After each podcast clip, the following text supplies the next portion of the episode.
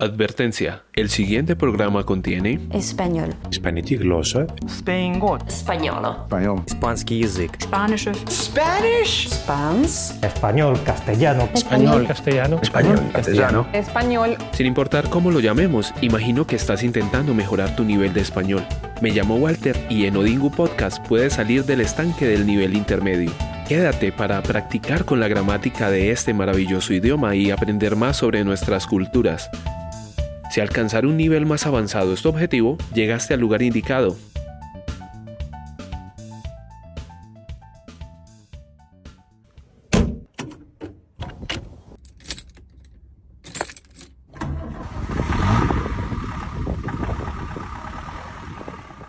Hola, hola. Hoy vamos a hablar de carros, autos o coches. Y por esto vamos a mencionar algunas cositas interesantes. Quédate hasta el final porque te traje algunas frases en inglés que podrías traducir al español y aprender cómo expresarlas más naturalmente. Bueno, y antes de comenzar, te voy a hablar un poquito de las secciones que vamos a tener entonces.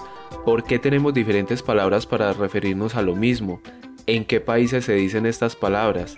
También los orígenes de estas tres palabras, que es muy importante saber los orígenes que son un tanto curiosos.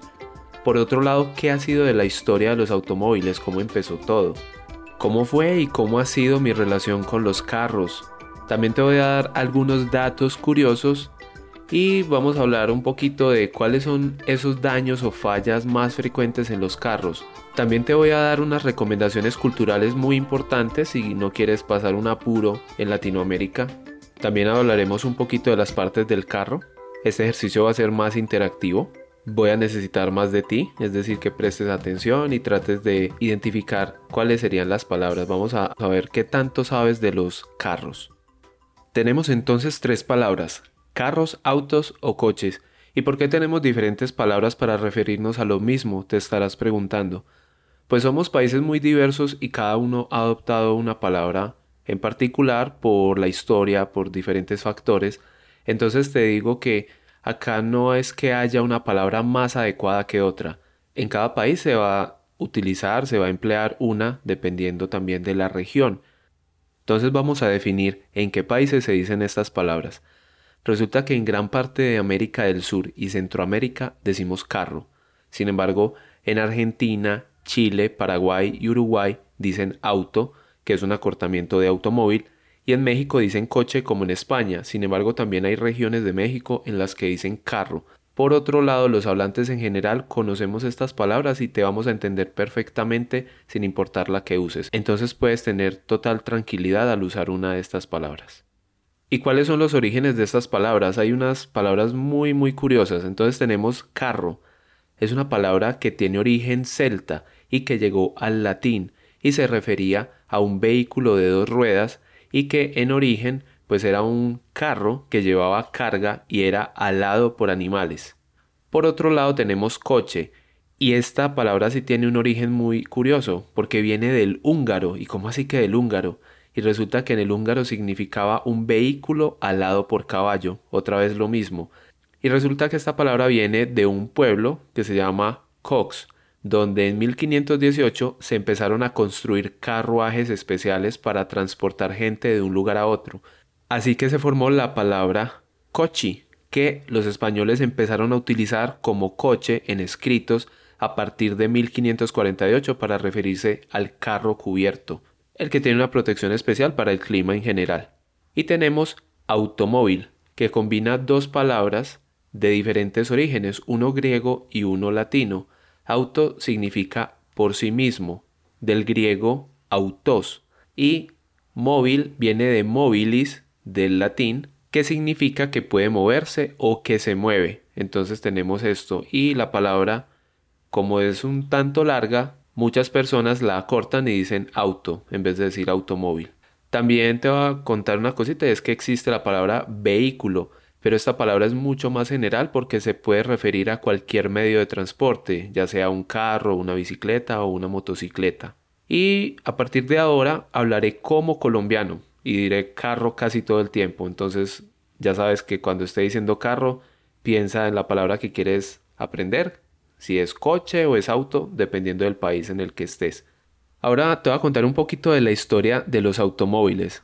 Resulta que el primer carro autopropulsado fue fabricado por el francés Nicolas Joseph Cugnot en 1770 y lo construyó con un motor de vapor que alcanzaba una velocidad máxima de 4 km por hora, o sea, casi la misma velocidad a la que caminamos los seres humanos. Este carro visualmente es muy raro, tiene tres ruedas y en un extremo una caldera que parece una olla. Si quieres verlo rápidamente, en la descripción te dejo el enlace carro a vapor para que lo veas. Y 115 años más tarde, en Alemania, apareció el primer carro de combustión interna, creado por Carl Benz en 1885. Ojo con el apellido Benz, más adelante te cuento algunos detalles. Sin embargo, se oficializa como el carro más antiguo del mundo a principios de 1886, cuando lo patentó. Y por pura coincidencia ese mismo año, y a unos 100 kilómetros de distancia, otro inventor alemán, Gottlieb Daimler, crea otro automóvil con motor de combustión, y tienen que pasar casi 40 años para que las dos fábricas de automóviles fundadas por estos dos inventores se fusionen justamente en 1924. Y encontré tres datos curiosos. El primero es que Carl Benz y Gottlieb Daimler no se conocieron nunca, porque Daimler se murió en 1900, mucho antes de que se fusionaran las dos compañías.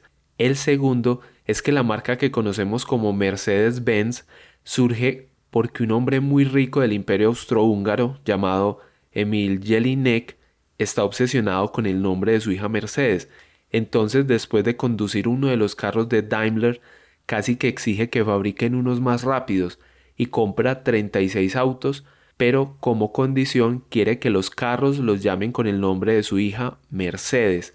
Y decía que este hombre estaba obsesionado con el nombre de su hija porque le puso Villa Mercedes a una finca que compró y luego también compró un yate que lo nombró Mercedes y no contento con esto, cambió su nombre legal para llamarse Emil Jelinek Mercedes. Y finalmente otro dato entre curioso y triste es que Mercedes Jelinek murió en la pobreza y acosada por la enfermedad cuando tenía solo 39 años. Resulta que durante la Primera Guerra Mundial, su padre, que era un diplomático en Francia, fue acusado de espionaje y tuvo que huir hacia Niza, por lo que el gobierno francés confiscó todo lo que poseía, tanto su villa como el yate y los carros. Entonces, a pesar de que su nombre está en una de las marcas más prestigiosas de automóviles, su historia personal no corrió con la misma suerte. Y continuamos con un poco más de historia de los carros. Uno de los aspectos que más empujó hacia adelante la industria automotriz fue la competición automovilística, o sea, el deporte de carreras de autos. Muy temprano empezaron los concursos de velocidad y de seguridad en 1894, o sea, como ocho años después de la creación del primer coche. Un año después se hizo la primera gran carrera automovilística de ida y regreso que iba de París a Burdeos y viceversa. El ganador fue el ingeniero y piloto francés Émile Levasseur, que condujo un Panhard et Levasseur con una velocidad promedio de 24.5 km por hora, en un recorrido de 1175 kilómetros, o sea, una barbaridad para la época. Por otro lado, este tipo de concursos dio enorme visibilidad al carro y a la industria automotriz, a pesar de que hubo muchos accidentes que mostraron el peligro de este medio de transporte, pero que posteriormente ayudó a fundamentar todas las medidas de seguridad que seguimos hoy. Sin embargo, a partir de 1900, la fabricación de este medio de transporte se vuelve bastante popular en Francia y los Estados Unidos, y ahí se crean las bases para el inicio de la industria automotriz que conocemos en el presente. Y curiosamente, en español tenemos varios nombres de las partes de los carros que tienen origen en el francés e inglés. Por ejemplo, decimos capó para la tapa delantera que cubre el motor, y aunque en algunos países lo llaman parachoques, en Colombia y otros países del Caribe lo llamamos bumper, por influencia del inglés bumper. Y para concluir con esta sección, quiero contarte una microhistoria del primer carro que llegó a Colombia y que llegó justamente a mi ciudad, Medellín. En el siglo XIX había un hombre muy rico, uno de los más ricos de Colombia, que se llamaba Carlos Coroliano Amador, y que compró en Francia un carro del desaparecido fabricante francés Didion Bouton El carro alcanzaba una velocidad máxima de 30 kilómetros por hora y tenía capacidad para cuatro pasajeros, los cuales se sentaban frente a frente. El auto era de tipo vis-à-vis y encendía con manivela. Su sistema de conducción era complejo porque tenía varias palancas para operar la dirección, el acelerador y los frenos. El carro llegó por buque y lo enviaron con un conductor como garantía en caso de que no funcionara. El vehículo llegó ensamblado, pero como no era posible traerlo a Medellín así porque no había carreteras, tuvieron que desarmarlo por piezas para poder traerlo a lomo de mula. Cuando llegó aquí, lo ensamblaron de nuevo, pero, oh sorpresa, para quienes esperaban ver uno de los adelantos tecnológicos de la época, vieron que el carro solo recorrió algunas cuadras y de ahí no avanzó más. El chiste del momento decía que el famoso carro era para cinco personas, dos subidas y tres empujándolo.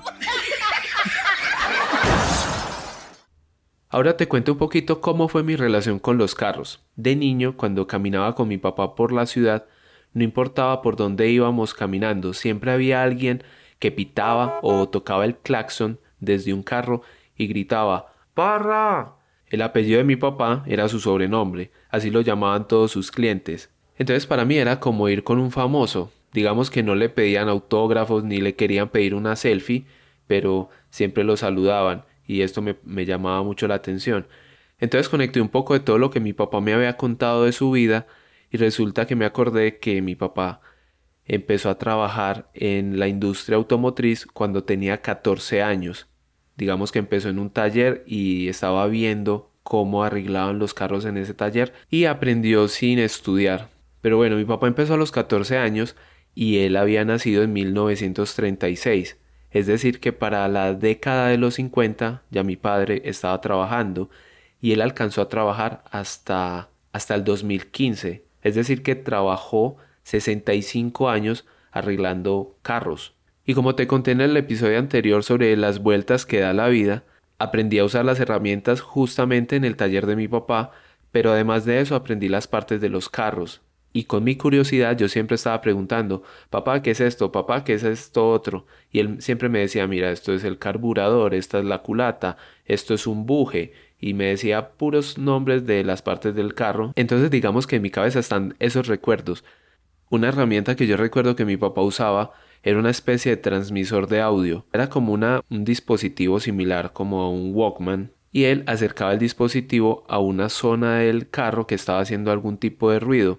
Entonces él se ponía unos audífonos y escuchaba precisamente en qué parte del carro estaba ese ruido y entonces podía definir con más certeza cuál era el daño o la falla que tenía el carro. Pero también me di cuenta que mi papá funcionaba como una especie de médico para los carros, porque cuando llegaba un cliente con un carro malo, se iban a conducirlo por la ciudad y a veces me llevaban a mí y cuando íbamos subiendo una zona empinada que llamamos una loma, el carro empezaba a hacer ruidos y mi papá inmediatamente por la experiencia ya sabía cuál era el daño o ya preveía dónde podría estar el daño y cuál era la parte que había que desarmar. Entonces era una experiencia lo más de bonita como entender esa relación del mecánico con, con los autos. Y por último recuerdo que mi papá le enseñó a muchos de sus sobrinos a conducir los carros. Sin embargo, en mi caso no fue así. Resulta que cuando yo ya estaba en edad para conducir, ya mi papá estaba muy muy muy anciano y se ponía un poco nervioso para enseñarle a uno a conducir. Entonces yo tuve que aprender con un instructor oficial de una escuela de conducción y también a él le daba nervios, él me contaba que le daba muchos nervios enseñar a conducir porque no estaba usando un carro especial para eso, como el que tienen los conductores, que es un carro que tiene pedales duales para que el instructor pueda corregir fallos o prevenir algún riesgo de seguridad porque el estudiante está cometiendo algún tipo de error. Entonces a mi papá le daba un poco de susto enseñarme. Aunque es una deuda que mi papá nunca me va a poder pagar, al final terminé aprendiendo con una escuela de conducción. Ahora te voy a contar unos datos curiosos. Hace poco comentaba que las carreras de carros ayudaron un poco al desarrollo de la industria automotriz y también de la seguridad. Sin embargo, Más de 73 años después de inventado el primer carro, aparecieron los primeros cinturones de seguridad, que fueron incluidos en el año 1959 por Volvo. Otro dato curioso es que los primeros modelos de carros tenían apenas unas 43 piezas, o sea, imagínate 43 piezas.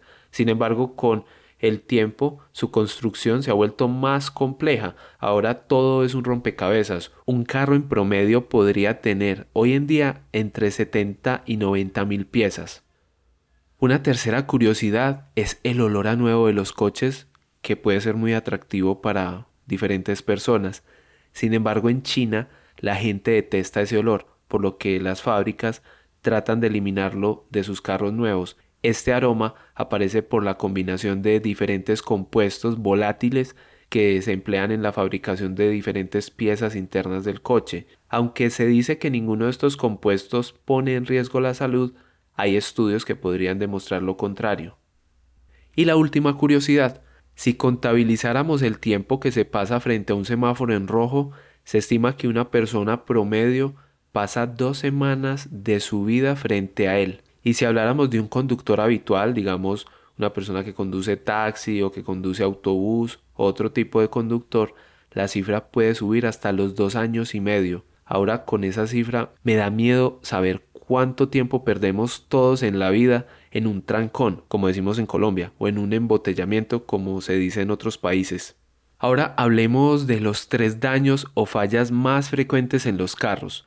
Un problema muy común en un carro es que las luces delanteras o traseras estén dañadas, lo cual podría ser peligroso tanto para quien conduce como para los demás conductores en la carretera, incluso puede hacer que te multen.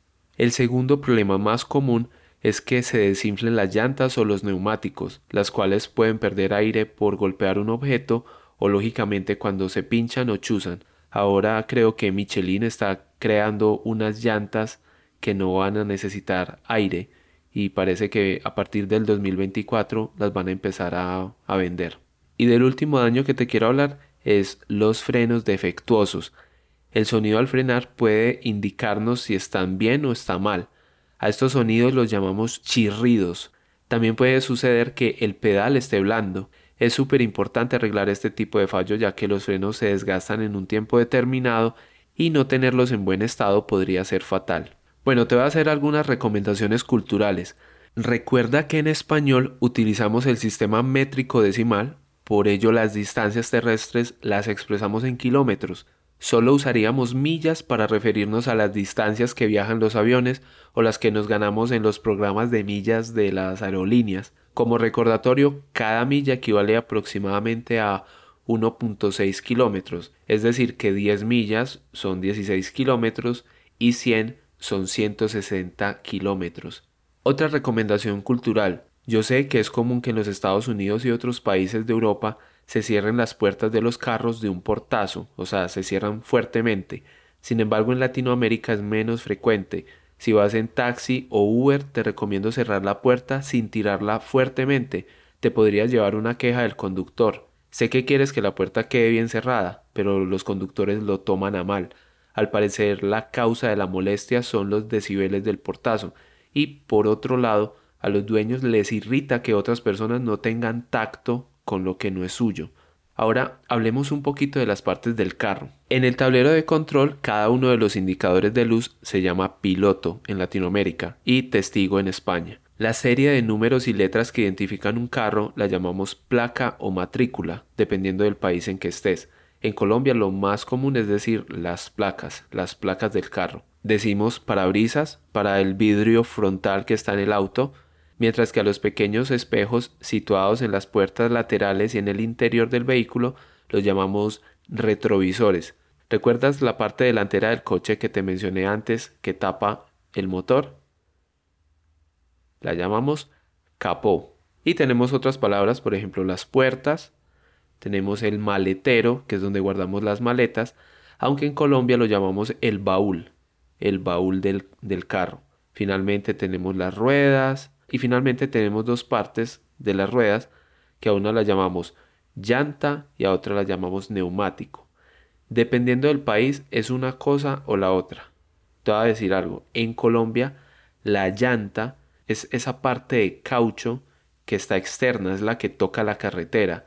Y el neumático es una especie de tripa de caucho que va o que iba dentro de, ese, de esa llanta y que al inflarla posibilita que las ruedas vayan bien en carretera. Sin embargo, en otros países es lo contrario. En otros países le llaman neumático a lo que en Colombia le llamamos la llanta y la llanta viene siendo la parte metálica que se conecta al eje del carro. Ahora viene una parte más interactiva. Aquí ya no va a ser tan pasivo.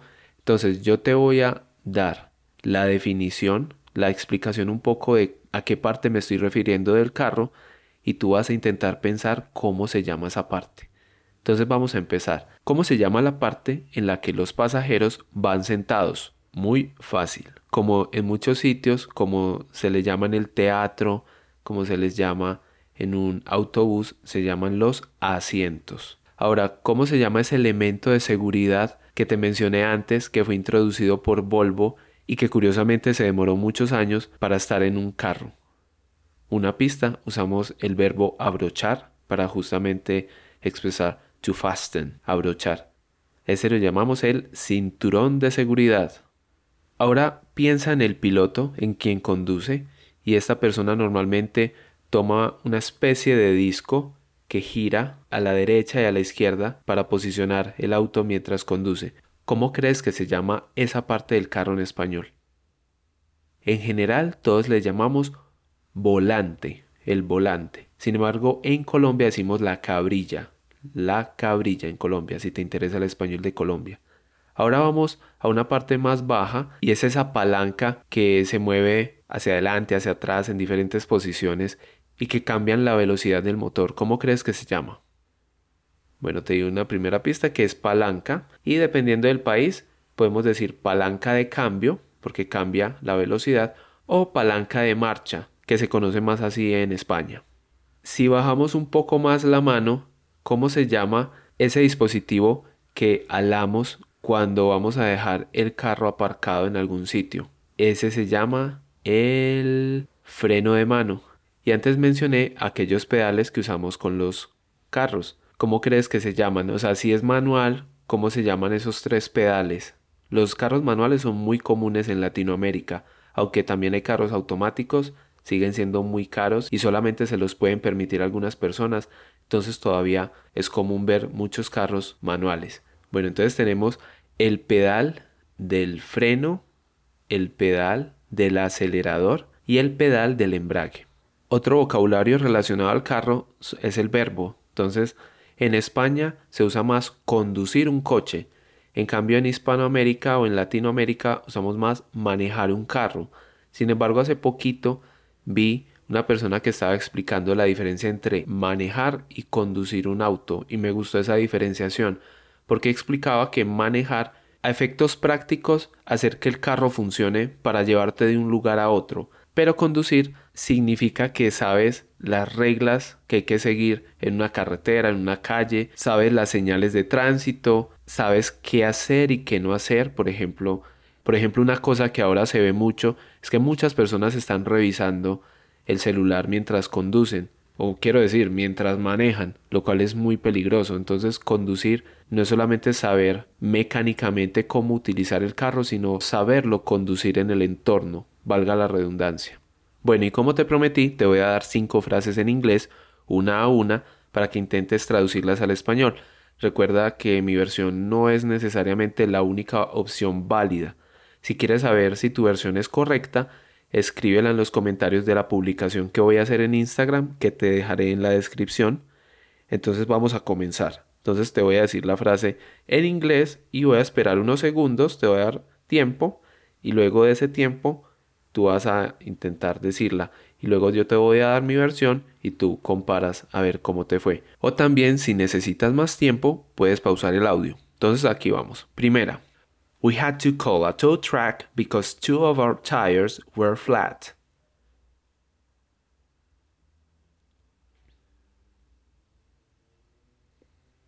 Yo lo diría así. Tuvimos que llamar una grúa porque se nos pincharon dos llantas. O también Tuvimos que llamar una grúa porque se nos chuzaron dos neumáticos.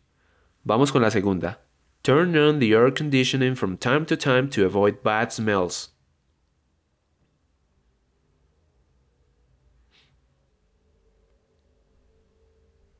Yo diría, enciende el aire acondicionado de vez en cuando para evitar malos olores. O prende el aire acondicionado para que no haya malos olores.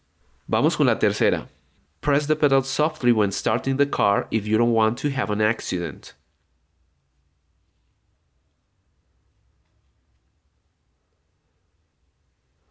Yo diría, pisa el pedal suavemente al arrancar si no quieres tener un accidente. Pisa el pedal suavemente al arrancar si no quieres tener un accidente. Vamos con la cuarta. I crashed with the motorcycle because I didn't see it in the blind spot of the rear view mirror.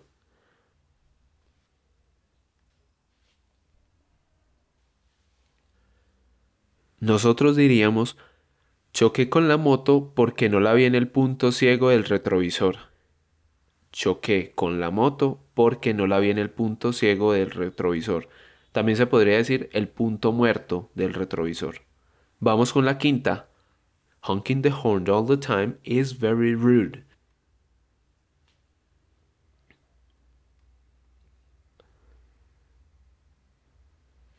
En español diríamos, tocar el claxon todo el tiempo es de muy mala educación. Y en español de Colombia diríamos, pitar todo el tiempo es de muy mala educación. Usamos el verbo pitar. Bueno, si llegaste hasta este punto, te felicito. Muchas gracias por escuchar este podcast.